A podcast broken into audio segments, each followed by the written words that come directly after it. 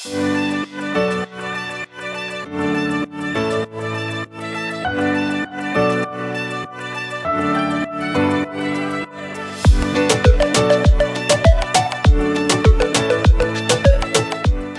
und herzlich willkommen zu deinem Podcast Futter fürs Gehirn. Ich freue mich wahnsinnig, dass du heute mit dabei bist. Mein Name ist Lisa Könings. Ich bin Ernährungsberaterin und Fitnesscoach. In diesem Podcast erfährst du, wieso Ernährung so individuell ist wie du selbst. Du wirst verstehen, warum der Ansatz One Fits All einfach nicht funktioniert, um gesund, leistungsfähig und vor allem zufrieden mit dir selbst zu sein. Klingt das spannend für dich? Na dann lass uns in die heutige Folge einsteigen. Hallo und herzlich willkommen zu einer weiteren Folge bei deinem Podcast Futter fürs Gehirn. Schön, dass du heute mit dabei bist. Beziehungsweise ich wollte schon fast guten Morgen sagen. Es ist gerade Freitag, 6.24 Uhr. Ich hoffe, meine Stimme ist schon in Ordnung, weil ich habe noch nicht so viel gesprochen heute Morgen. Ja, aber möchte ich die, die Ruhe heute nutzen, um euch diesen Podcast hier aufzunehmen.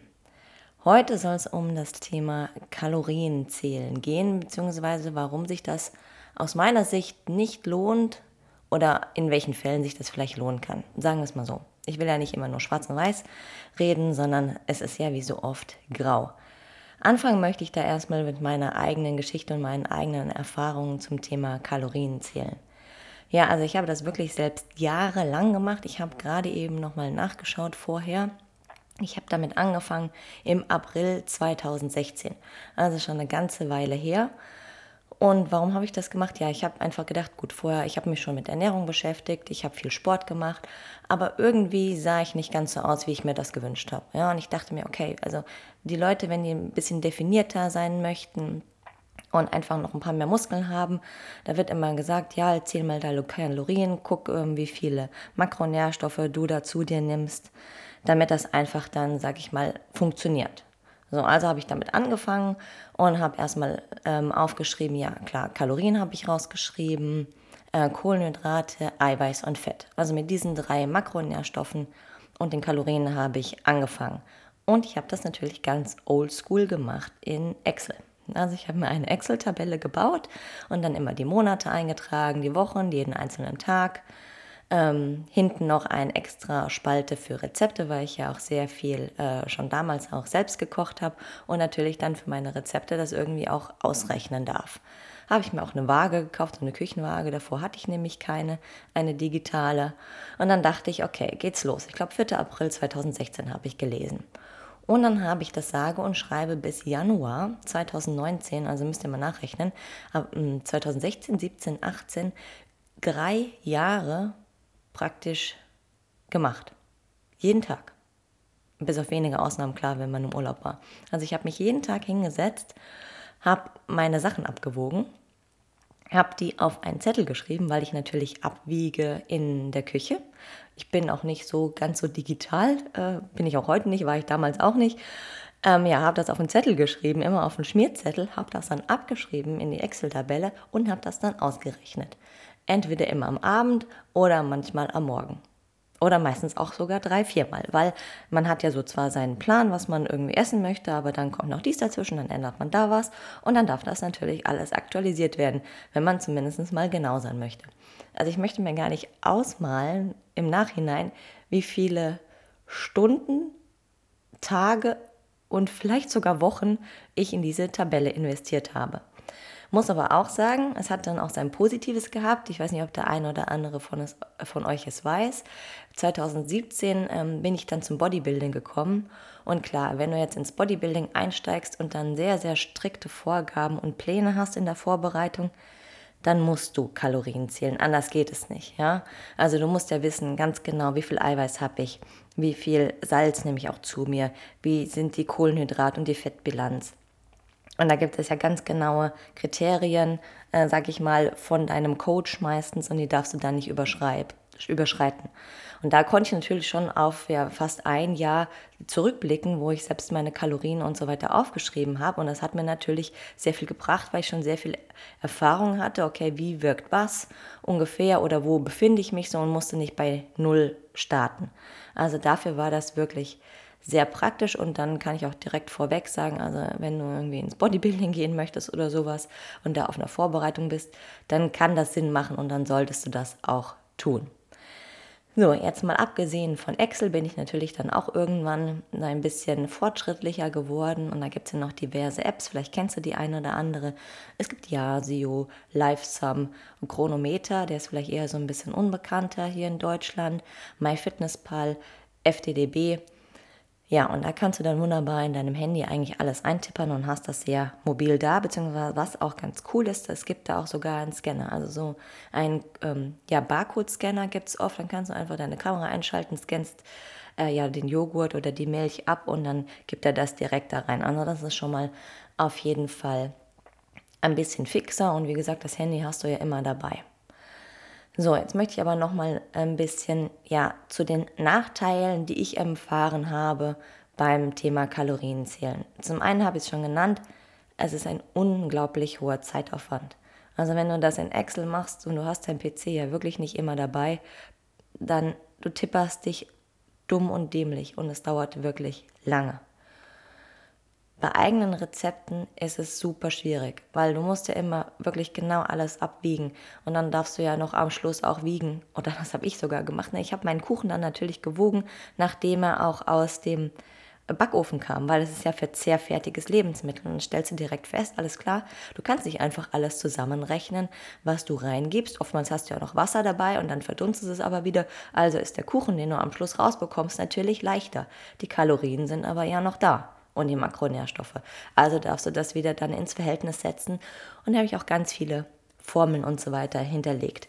Meine Tabelle wurde sowieso immer umfangreicher. Ja, erst hatte ich ja nur Eiweiß, Kohlenhydrate, Fett. Dann kam noch irgendwann Zucker dazu. Im Zuge des Bodybuilding kam noch Salz dazu. Ballaststoffe haben mich irgendwann auch mal interessiert. Und so ging es immer weiter, immer mehr, immer mehr. Und meine Tabelle wurde immer länger. Und ich werde sie, glaube ich, auch nie löschen. Also solange irgendwie es Excel gibt und ich darauf zugreifen kann, weil das einfach so eine, ja, unglaublich lange, lange Aufwand war. Und die Daten ja auch was wert sind. Also so darf man ja darf man das ja nicht sehen. Also ein unglaublicher Wert, den man für sich selbst da hat, der dahinter steckt. Zusätzlich habe ich dann natürlich auch irgendwann mal aufgenommen, okay, meine subjektive Einschätzung. Da habe ich ja auch schon mal in einer Folge dazu gesprochen, okay, wie fühlst du dich denn nach dem Essen? Also das kann man gerade in so einer Tabelle dann auch noch mit dazu schreiben, ja. Sehr sinnvoll. Gut, also bei eigenen Rezepten schwierig. Ähm, bei Apps nahezu unmöglich. Ja? Also wenn du nicht eine Bezahlversion hast, dann ist das sowieso eingeschränkt. Ich dachte, okay, cool, kannst du das mit Yasio eintippern. Also ich habe mehrere auf meinem Handy, aber das ist so, die ich am praktischsten finde ja, tippe ich da meine eigenen Rezepte ein und ich glaube beim dritten oder vierten Rezept sagt es mir, sie haben ihre maximale äh, Freikapazität überschritten. Und natürlich klar, ich habe mehr als drei Rezepte. Also soll ich jetzt entweder dafür bezahlen oder ich muss doch wieder auf meine Excel-Tabelle zurückgehen oder muss eine neue App nehmen oder was auch immer. Also das hat sich dann als schwierig herausgestellt für mich. Und äh, dann auch so, dass ich gesagt habe, also weißt du, dann lass es und dann im Zweifelsfall überschlage ich so ganz, ganz grob. Hm.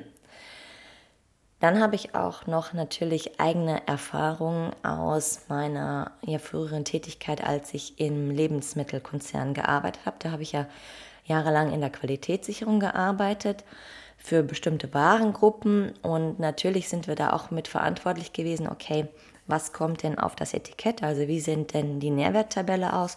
Und haben uns die Analysen angeschaut von einzelnen Lebensmitteln, ja, und die sind einfach huge. Also riesen Unterschiede teilweise von dem, was auf dem Etikett steht und was tatsächlich analysiert wurde und was in dem Lebensmittel ist. Gehe ich später auch nochmal so ein bisschen näher darauf ein, wo da so die ähm, Unterschiede sind, beziehungsweise wie es eigentlich zu einer großen Differenz da kommen kann. Also lasse das nochmal auf der Zunge zergehen. Was du liest in der Nährwerttabelle, das ist zu, ich lehne mich aus dem Fenster oder sage 99 Prozent nicht wirklich drinne. So, dann kann man sich auch direkt fragen, wie sinnvoll jetzt da mein Tabellchen war oder ist. Okay, aber lass uns nochmal ein bisschen zurückgehen. Alles klar, also es gibt ja nicht nur Kalorien, sondern wie kommen überhaupt so eine Gesamtkalorienzahl zustande? Es gibt ja einmal Kohlenhydrate, Proteine, Fett, Alkohol, Ballaststoffe, die haben ja alle einen bestimmten Kaloriengehalt. Das wird dann zusammengerechnet und das ist das ja, Ergebnis dann oder die Summe, was das Lebensmittel enthält. Ja, wie du vielleicht weißt, Kohlenhydrate haben einen Kaloriengehalt von 4,1, Proteine auch, also auch 4,1, Fett sind da deutlich höher bestückt mit 9,1 und Kalorien, äh, Alkohol so hat um die 7 Kalorien. Immer pro Gramm bzw. pro Milliliter. Vielleicht hat der ein oder andere von euch auch schon mal was von einem thermischen Effekt gehört.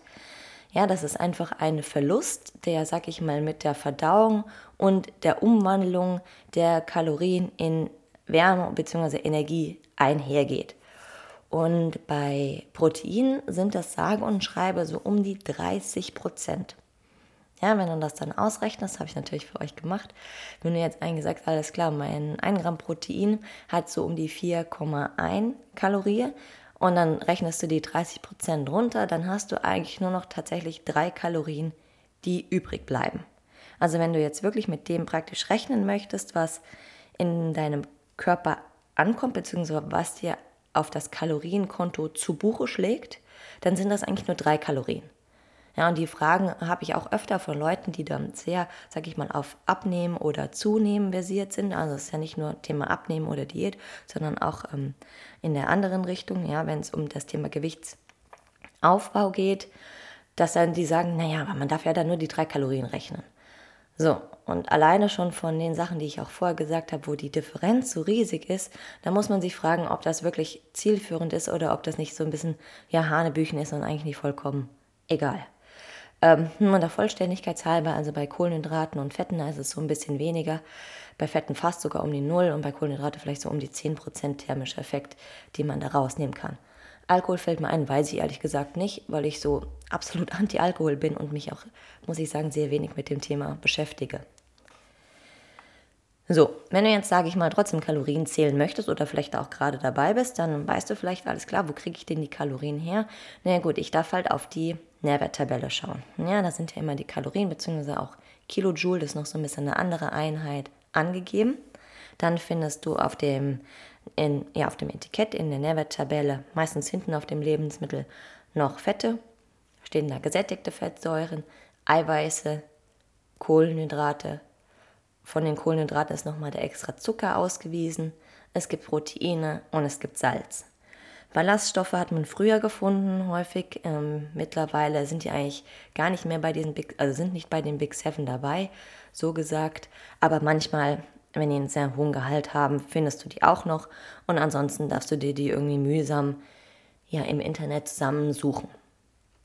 Die Nährwerte, also die Angaben sind immer pro 100 Gramm in einer Spalte. Manchmal findest du noch eine extra Spalte, da hast du pro Portion.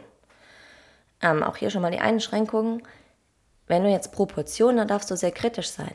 Zum Beispiel bei einem Müsli oder so Cerealien, da ist eine Portion 30 Gramm. Wenn du eine Waage zu Hause hast und es noch nicht getan hast, dann nimm mal deine Schüssel und wieg gerne mal 30 Gramm ja, Cornflakes ab oder 30 Gramm Haferflocken und guck mal, ob das bei dir eine Portion Müsli ist. Also ich würde mich wundern, bei mir ganz sicher nicht. Und ich kann euch sagen, so eine Portion Müsli bei uns sind 100 Gramm aufwärts. Beim Mann, bei meinem Mann sogar mehr. Also da komme ich mit meinen 30 Gramm nicht hin und da darf ich das dann natürlich alles addieren und nicht einfach strikt nehmen, okay, na, auf der Verpackung steht jetzt eine Portion, na, das wird schon ungefähr passen. Oder natürlich gibt es auch bei den vielen Apps immer ähm, ja, Vorgaben für eine Portion und so weiter. Und wenn du die einfach, sage ich mal, blindlings auswählst, dann wirst du auf jeden Fall zu wenig auswerten für dich selber, weil du garantiert ähm, mehr isst. Auf der anderen Seite, ne, das war jetzt so das Negativbeispiel, klar, wenn ich so einen Joghurt habe und dann steht da eine Portion ist ein Becher, dann muss ich nicht noch extra was ausrechnen, ja, von den 100 Gramm auf 125 oder 250 oder was, sondern dann ist das ja schon sehr, sehr einfach und ich kann die Zahl, sage ich mal, übernehmen oder für mich nutzen. Ich habe schon ja über die Einflussfaktoren, äh, sage ich mal, angerissen, die ähm, ja einen Einfluss haben auf die Abweichung zu dem, was auf der Nährwertdeklaration steht und was der tatsächliche Gehalt in dem Lebensmittel ist. Lass uns da jetzt nochmal ein bisschen reingehen, welche Faktoren das eigentlich sind. Zum einen muss man sich fragen, wenn man jetzt auch so ein bisschen, ja, sag ich mal, analytisch oder trockener rangeht, was ist eigentlich der Ursprung der Werte, die dort stehen? Ist es jetzt so, dass der Konzern oder der Hersteller tatsächlich eine Analyse gemacht hat? Ja, das heißt, er hat sein Produkt äh, in das Labor geschickt und die haben das dort, sage ich mal, auseinandergepflückt und eine Nährwertanalyse gemacht oder hat er es einfach nur berechnet? Beides ist zulässig.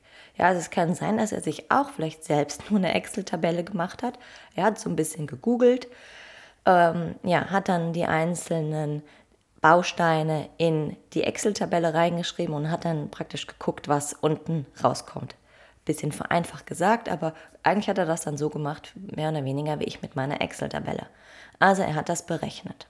So, natürlich ist eine Analyse schon mal um einiges genauer, als wenn der Hersteller das nur berechnet hat. Dann darfst du schauen, was ist denn die Datenquelle für die Berechnungsmethode. Also woher hat er die Daten?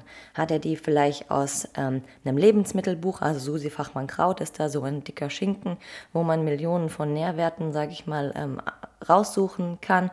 Oder hat er das vielleicht eigentlich wirklich nur gegoogelt und welche Quelle hat er da in Google? Ja, wenn du das selbst vielleicht mal eingibst und, weiß ich nicht, äh, googelst äh, Kalorien von Käse, dann kommen ja da sehr große Unterschiede raus, ja, von bis. Also welche Datenquelle hat er da genommen und ist das tatsächlich vielleicht auch, äh, ja, oder passt diese, diese Daten, die er genommen hat, zu dem, zu seinem eigenen Ingredient, also ja, zu seiner eigenen Zutat. Ich habe gesagt, die Analysen sind schon ein bisschen genauer, ja cool. Allerdings gibt es natürlich da auch riesen Messunsicherheiten. Ja, also alles, was im Labor ist, sei das jetzt irgendwie deine eigene Blutuntersuchung oder jetzt so etwas Chemisches hier für eine Nährwerttabelle, da gibt es einfach Messunsicherheiten. Also ist das nur, sage ich mal, Pi mal Daumen. Ganz wichtiger Faktor, wenn wir jetzt mal aus dem Labor, sage ich mal, weggehen, dann sind das einfach natürliche Schwankungen, natürliche Variationen. Insbesondere bei ja, natürlichen oder frischen Lebensmitteln, sage ich jetzt mal, beziehungsweise bei Monoprodukten. Wenn du zum Beispiel da so ein Lachsfilet hast oder einen Apfel. Bei einem Apfel findest du ja gar keine ähm, Nährwerte eigentlich drauf. Erstens sind die oft unverpackt und es ist natürlich auch nur die Kalorien. Ähm, ja, du hast eine Verpflichtung, die Kalorien auf dein Lebensmittel zu schreiben und die Makronährstoffe bei zusammengesetzten Zutaten, bei Monoprodukten wie zum Beispiel ähm, jetzt einer Butter oder sowas, da musst du das nicht zwangsläufig machen oder einem Apfel und deswegen findest du die da häufig auch nicht, beziehungsweise es ist eine freiwillige Kennzeichnung. So, also natürliche Variation. Es hängt davon ab, welche Sorte Apfel ist das eigentlich? Habe ich da jetzt einen Braeburn oder habe ich da so einen süßen äh, Jazz, einen Pink Lady oder welcher Apfel ist das eigentlich? Wann wurde der geerntet? Eher am Anfang, wenn er noch nicht so viel Sonne abbekommen hat, also tendenziell eher ein bisschen saurer ist, oder ist er schon super mehlig? Wie viel Sonne hat der Apfel halt abbekommen? Aber das geht so ein bisschen mit dem Erntezeitpunkt einher, beziehungsweise was war, haben wir denn überhaupt für einen Sommer gehabt? Ist es wie die letzten Tage hier mega regnerisch oder ist es, äh, waren es 30 Grad? Ja, das wird einen Unterschied machen für den Apfel, was der für Nährstoffe einbaut und umbaut und wie viel Kalorien er dann im Endeffekt auch hat. Bei dem Lachs, so wo ist er denn rumgeschwommen? Was hat er denn gegessen? Hat er eher also ich weiß nicht, was Lachse essen, ja. aber hat er vielleicht eher Algen gegessen oder eher Grill? Und ja, was ist das eigentlich für eine Quelle? Oder ist das ein Zuchtlachs und hat er, ja, sag ich mal, irgendwelche Pellets bekommen oder Pulver? Ganz, ganz unterschiedliche. Wie stabil sind auch die Nährstoffe? Ja, also Nährstoffe sind ja oft instabil. Jetzt gehen wir mal ein bisschen, ein bisschen weg von den Kalorien sondern ein bisschen mehr hin, ja, sag ich mal, zu Vitaminen und Mineralstoffen. Aber auch da gibt es ja immer mal so ein Gehalt und der wird ja auch gerne ähm, ausgerechnet bei irgendwelchen, ja, wenn man Lebensmittelprotokolle und so weiter auswertet, wie gut ist er denn, wenn Omega-3 versorgt und mit Vitamin D oder keine Ahnung. Na, und die Stabilität der Nährstoffe ist natürlich sehr unterschiedlich eine Charge. Man hat oft eine Charge. Sie kennst du vielleicht neben dem Datum, ist oft noch irgendwie so ein Code aufgedruckt. Das ist dann die Rückverfolgung für den Hersteller. Und die machen ja natürlich nicht jedes Mal, äh, berechnen die das neu für jede Charge oder machen immer eine neue Analyse. Also in den aller, aller seltensten Fällen. Und natürlich bleiben die Nährwerte aber auch immer gleich. Ich meine, das andere ist natürlich ein Zeitaufwand und auch ein Kostenaufwand, aber eine Charge unterscheidet sich auch gerne mal. Ja, also wenn du jetzt ähm, den Lachs von der Charge 31.10. genommen hast, dann steht da das gleiche drauf wie vom 31.04., aber es kann halt was anderes drin sein. Letzter Punkt hier zu dem Thema. Welche Einflussfaktoren gibt es? Das sind ja schon ein paar, die ich genannt habe. Ja, Bedingungen ähm, von der Zeit und der Lagerung. Was will ich damit sagen? Bei dem Apfel habe ich es schon so ein bisschen angedeutet, je nachdem, wie lange der auf dem Baum ist, aber vielleicht ein ganz einfaches Beispiel, eine Banane. Esse ich die Banane jetzt, wenn sie sehr grün ist, dann ist die ja eher voller Stärke und Kohlenhydraten oder esse ich die, wenn die schon total braun ist und damit, sag ich mal, die ganzen Kohlenhydrate in Zucker umgewandelt haben. Das macht einen Unterschied. Also ich kann ja nicht für die grüne Banane genau den gleichen Zuckergehalt aufschreiben wie für meine braune. Hm. Da darf ich schon sehr genau darauf achten, wie viel, wenn mich der Zucker interessiert, ja, was ich dazu mir nehme. Und natürlich auch Verarbeitungsfaktoren spielen auch eine sehr große Rolle. Also tue ich jetzt die Lebensmittel kochen, backe ich die. Vielleicht hast du meine Folge gehört zu der resistenten Stärke, wo sich die Kohlenhydrate dann praktisch in nicht verwendbare Ballaststoffe umwenden und damit natürlich dann auch sich der Kaloriengehalt reduziert. Da gibt es aber wahrscheinlich ein, alles klar, ich habe irgendwie 500, 500 Gramm, ja, warum nicht? 500 Gramm ähm, Kartoffeln gegessen. Ja, waren die jetzt abgekühlt oder habe ich die frisch gemacht? Da habe ich einen Unterschied. Gleiche Beispiel gibt es zum Beispiel ähm, bei Nüssen. Sind das geröstete Nüsse, die ich esse, oder sind das Naturnüsse? Da steht das gleiche drauf, aber dein Körper kann aus gerösteten Nüssen einfach nur durch diesen einen, sag ich mal, Verarbeitungsschritt mehr, deutlich mehr Kalorien zählen und die ähm, ja, Nährstoffe praktisch klein aufschlüsseln, als wenn du Naturnüsse nimmst. Dann hast du da nämlich auch schon mal einen Verlust. Weitere Beispiele, ich habe noch ein paar. Oder eins, glaube ich. Gemüse. Esse ich das roh oder gekocht? Kochen macht im Regelfalle Kalorien besser verfügbar für deinen Körper. So, Rohkost verträgt jetzt nicht jeder und man kann ja auch nicht alles roh essen, nur dass man es einmal mal weiß, ja. Also, dass so viele Einflussfaktoren jetzt gibt auf, sage ich mal, den tatsächlichen Kaloriengehalt und wie viele Makronährstoffe jetzt da drin sind. Rechtlich gibt es natürlich auch ähm, eine Erlaubnis. Und zwar ist rechtlich erlaubt, ähm, ja, der Gehalt, wie weit er abweichen darf, sage ich mal, um die plus minus 15 Prozent. Ja, die sind rechtlich sowieso schon mal safe.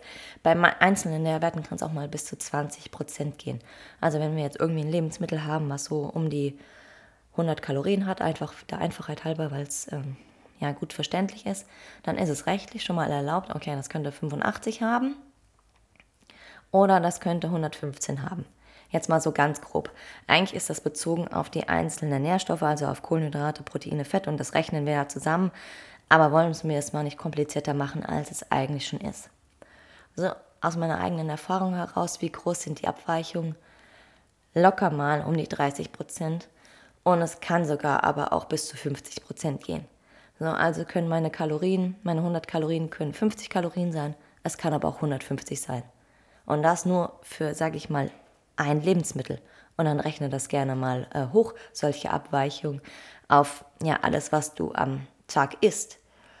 Und dann darf man sich wirklich schon mal fragen, macht das denn Sinn, dieser Zeitaufwand? Und kriege ich denn wirklich da, sage ich mal, ein, ein Ergebnis raus, was mir auch wirklich was bringt? Ich habe leider, was heißt leider, ich habe noch mehr Ungenauigkeiten für euch. Ja, Individualität ist ja wirklich so ein, ein großes Wort und ein großer Einflussfaktor, den man auch noch berechnen darf. Ja, in der letzten Folge ging es ja auch um die Darmgesundheit und wir haben über das Mikrobiom gesprochen.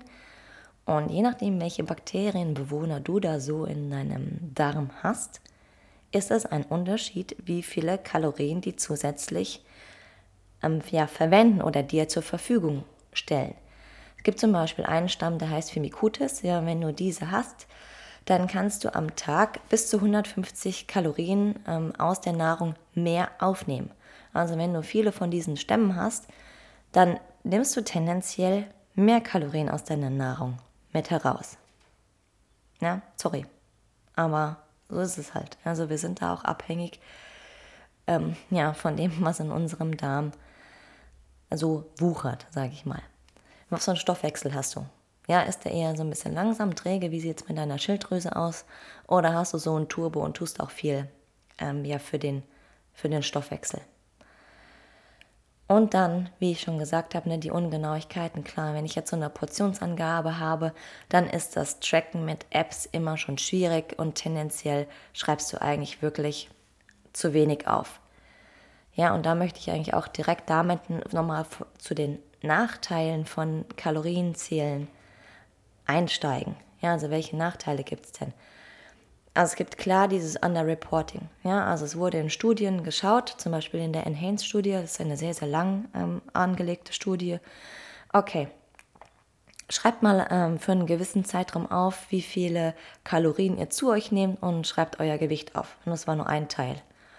Und da wurde gezeigt, alles klar, also bei dem, was die Menschen wirklich tatsächlich aufschreiben, in, damals gab es noch keine App, äh, wurden keine Apps genutzt, aber jetzt in einer App oder in ihrer Excel-Tabelle, über lange Sicht gesehen, dann ist das mit dem Leben nicht vereinbar.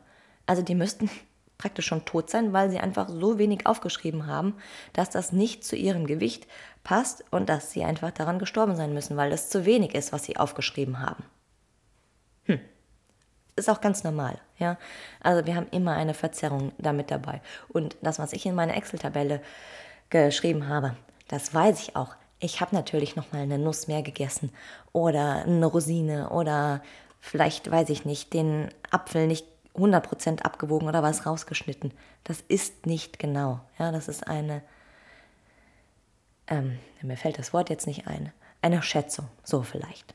So, Weiterer Nachteil, klar, ich habe diesen Mega-Zeitfaktor, den ich schon angeschrieben habe, äh, angesprochen habe, und diese Ungenauigkeiten. Und du musst dich auch mal fragen, okay, was habe ich eigentlich für ein Ziel? Brauche ich denn dieses Tool, es ist ja auch nur ein Tool, Kalorien zählen, um mein Ziel zu erreichen? Ich kann euch sagen, ich habe meine Kalorien und so weiter aufgeschrieben, meine Makros, mein Protein, bla bla. Es hat sich bei mir nicht viel verändert. Also es war vielleicht auch nicht das richtige Tool für mich, aber ich bin dann nicht wirklich zu meinem Ziel gekommen, ja, sondern vielleicht nur aus Interesse halber oder für den Informationsgehalt. 90 Prozent aller Diäten, wenn du jetzt eher auf so die Abnehmschiene äh, gehst, basieren darauf, dass wir Kalorien zählen. Ja, es wird oft angegeben, okay, Gericht XY hat 300 Kalorien oder Frühstücksvarianten unter 150 Kalorien und so weiter. Ja, und wie viele Diäten scheitern. Und auch gerade dieses ganze Kalorienzählen und weil das so ungenau ist und weil es so ein hoher Zeitaufwand ist, ist auch ein, ein Teil, warum oder ein Grund, warum diese Diäten scheitern. Plus, wir haben nicht nur ne, unterschiedliche Stoffwechsel, sondern wir haben natürlich auch eine Stoffwechseladaptation. Also unser, unser Körper ist ja auch nicht doof. Der merkt, wenn du irgendwas veränderst oder wenn du irgendwann mal Kalorien runterschraubst. Ja, der wird ja nicht immer ähm, proportional dazu abnehmen. Genauso, wenn du Kalorien hochschreibst, nimmt er nicht proportional dazu zu. Wir sind ja keine Maschinen, sondern das ist sehr individuell. So, ich schweife jetzt noch ein bisschen ab, aber das war jetzt eher so ähm, der Kaloriengehalt, also die Aufnahme, ja, also Intake.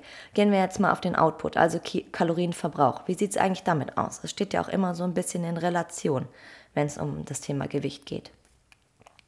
Vielleicht hast du eine Smartwatch. Ne? Ich habe natürlich eine am Arm aus anderen Gründen, also nicht zum Kalorienzählen, aber eine Smartwatch. Ja? Also wenn du da, sag ich mal, deine App anmachst, wenn du jetzt zum Beispiel beim Sport bist oder ähm, einfach nur zum Spazieren unterwegs und guckst am Schluss, okay, wie viel Kalorien habe ich denn verbraucht, die zeigen oft zu viel an.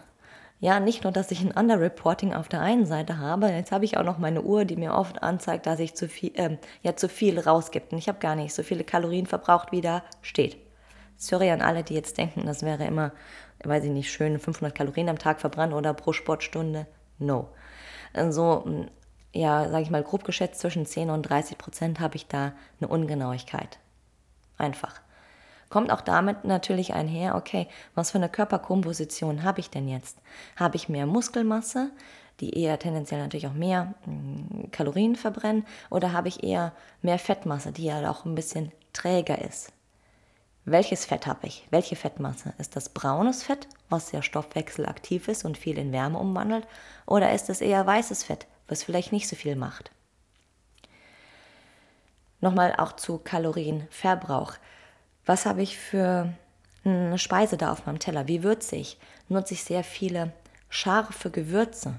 Ja, also wenn ich da, weiß ich nicht, mega viel Chili und so weiter dran packe, dann kann es sein, dass ich tatsächlich am Tag bis zu 150 Kalorien mehr verbrenne, einfach nur durch die Gewürze, die ich benutze in meiner täglichen Mahlzeit. Bei Frauen spielt natürlich noch der Menstruationszyklus auch eine Rolle. Gerade am Ende hin, ja, nach dem Eisprung ist es so, dass du einfach automatisch 100 bis 150 Kalorien pro Tag mehr verbrennst.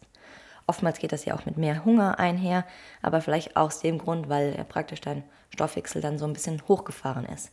Also ist auch nicht jeden Tag gleich, was wir Frauen jetzt nochmal im Speziellen an Kalorienverbrauch haben.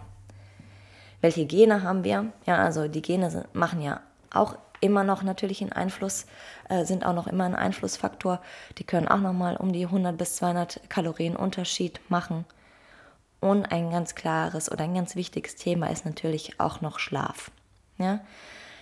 Wenn ich einen Schlafmangel habe, vielleicht kennst du das, wenn du schlecht geschlafen hast, zu wenig Jetlag oder sowas, dann hast du erstmal nicht nur auf der einen Seite irgendwie mega Hunger und so Cravings.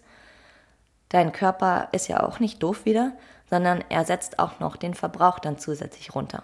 Ja, dem gefällt nämlich so Schlafmangel überhaupt nicht. Und dann sagt er locker mal, okay, von 5 bis 20 Prozent verbrauchen wir mal weniger Kalorien pro Tag. Und jetzt habe ich wirklich auf der Input-Seite so viele Faktoren genannt, als auch auf der Output-Seite.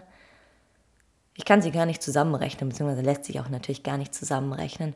Aber ich glaube, es ist dir klar geworden, ja, mit was wir uns da eigentlich befassen und ob sich das überhaupt Sinn macht, ja, sich damit zu befassen. Jetzt möchte ich nochmal sagen, für wen aus meiner Sicht Kalorienzählen tatsächlich wirklich unvorteilhaft ist oder ungeeignet. Das sind stark übergewichtige Personen, also wirklich stark übergewichtige Personen, wie zum Beispiel Adipositas-Menschen. Die haben einfach noch ganz andere Baustellen. Ja, die brauchen nicht wissen, ob sie am Tag 3000, 5000 Kalorien essen oder sonst irgendwas, sondern da dürfen wir erstmal überhaupt an Verhalten rangehen oftmals äh, ist das so multifaktoriell, diese, ja, sag ich mal, Krankheit schon, da reicht Kalorienzählen überhaupt nicht aus und besonders, ähm, ja, eigentlich nicht am Anfang. Ja. Gestresste Menschen. Wenn du schon sehr gestresst bist und sagst, okay, ich möchte noch etwas an meiner Figur verändern, lass mich mal mit Kalorienzählen beginnen.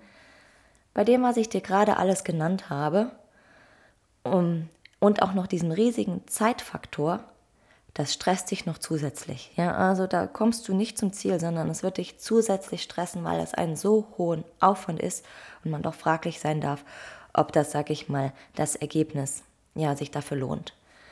Wenn du einen sehr hohen Food-Fokus hast, also wenn du die ganze Zeit sowieso schon an Essen denkst, wann kann ich das nächste Mal essen, wie sind meine Gefühle beim Essen, nach dem Essen, wie ist das überhaupt, dann wird zu einem Kalorienzählen dein Food-Fokus einfach noch erhöhen. Und wenn wir dann noch so ein bisschen weitergehen, natürlich bei Essstörungen ist es auch nicht sinnvoll, Kalorien noch zusätzlich zu zählen.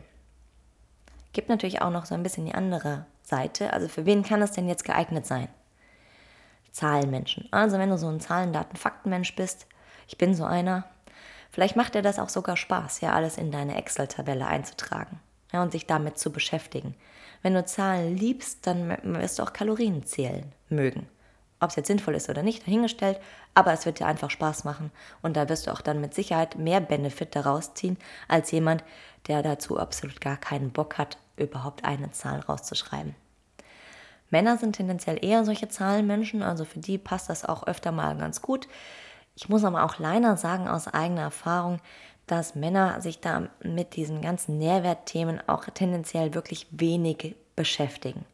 Ja, also wenn du so gar keinen Bezug zu Kalorien, Proteinen, Fett hast und jetzt sage ich mal, denkst, dass eine Nudel ein absoluter Fettlieferant ist, ja, das habe ich schon mal gehört, dann ähm, macht das vielleicht Sinn, weil du ja mit den Kalorienzählen auch noch die ganzen Makronährstoffe zählen ähm, darfst oder einfach meistens auch zählst und dafür dann einfach so ein Gespür dafür bekommst. Und klar natürlich, ne, also wenn du in den Thema Sportbereich gehst und da einfach auch mal so ein Gefühl bekommen möchtest, beziehungsweise wissen möchtest, alles klar, wie viel Protein nehme ich denn jetzt überhaupt am Tag zu mir? Ja, und wie viel Kohlenhydrate, wenn es jetzt auch so ein bisschen um Leistungsorientierung geht, dann macht das auch Sinn, für einen Zeitraum sich das mal aufzuschreiben. Oder auch zu gucken, okay, ne, weiß ich nicht, Marathonvorbereitung, ich laufe auf einmal unglaublich viel mehr vielleicht als vorher und habe natürlich damit auch einen viel höheren Verbrauch, möchte aber nicht abnehmen, dass ich gucke, dass meine Kalorienbilanz so einigermaßen im Rahmen ist. Auch wenn ich sehr, sehr viele Einflussfaktoren darauf genannt habe. Also die spielen immer mit.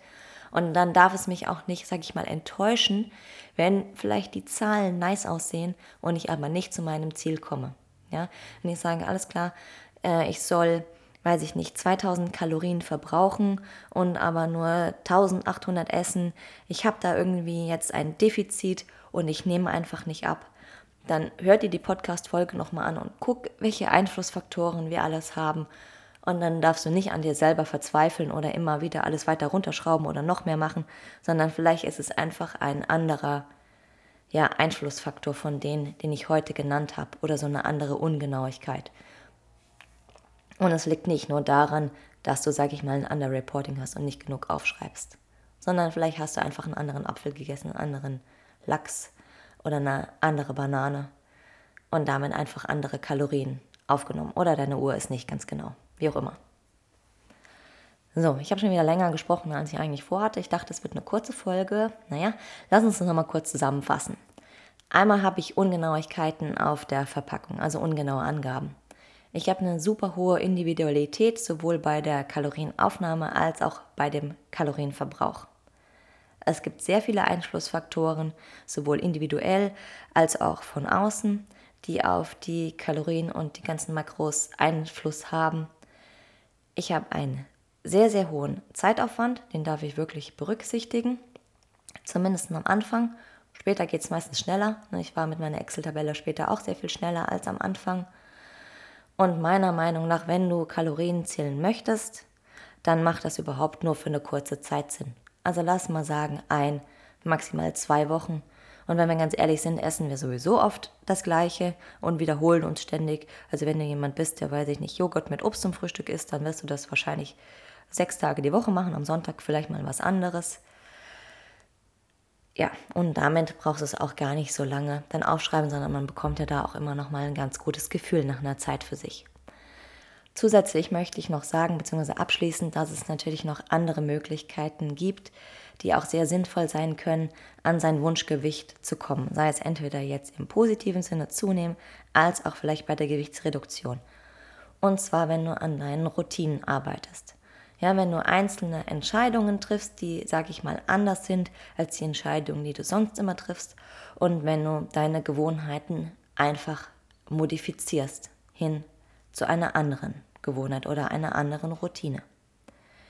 Wie man das jetzt genau machen kann, welche Möglichkeiten es da gibt, wie du es dir auch einfach machen kannst oder welche ja, möglichen Tools es da gibt, dazu komme ich auf jeden Fall in den nächsten Folgen noch. Da wirst du noch mehr über das Thema Routinen und Gewohnheiten finden.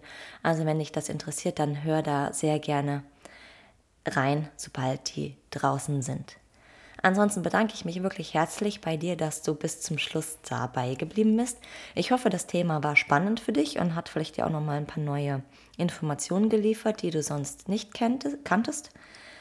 Wenn dir die Folge gefallen hat, also ich freue mich wirklich sehr über jedes einzelne Feedback. Also wenn ich eine Nachricht praktisch bei Instagram bekomme oder per E-Mail, dann freue ich mich wahnsinnig, weil es mir so viel gibt, wenn ich euch damit helfen kann mit dem Podcast und euch der Input gefällt, den ich mache und ich einfach positives Feedback bekomme.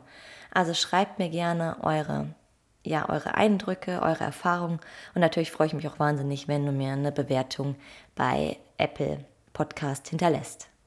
In diesem Sinne wünsche ich dir noch einen wunderschönen Tag. Wir haben jetzt nach sieben. Ich darf jetzt in den Tag starten, meine Familie wecken. Und ansonsten, wann auch immer du die Folge hörst, hab noch eine schöne Zeit danach. Vielen lieben Dank, dass du bis zum Schluss mit dabei geblieben bist. Das bedeutet mir wirklich viel. Wenn du keine Folge mehr verpassen möchtest, dann abonniere doch einfach diesen Podcast. Und natürlich freue ich mich auch riesig über eine 5-Sterne-Bewertung von dir, wo auch immer du diese Folge gerade hörst. In diesem Sinne wünsche ich dir einen wundervollen Tag, genieß ihn. Wir hören uns nächste Woche wieder. Tschüss!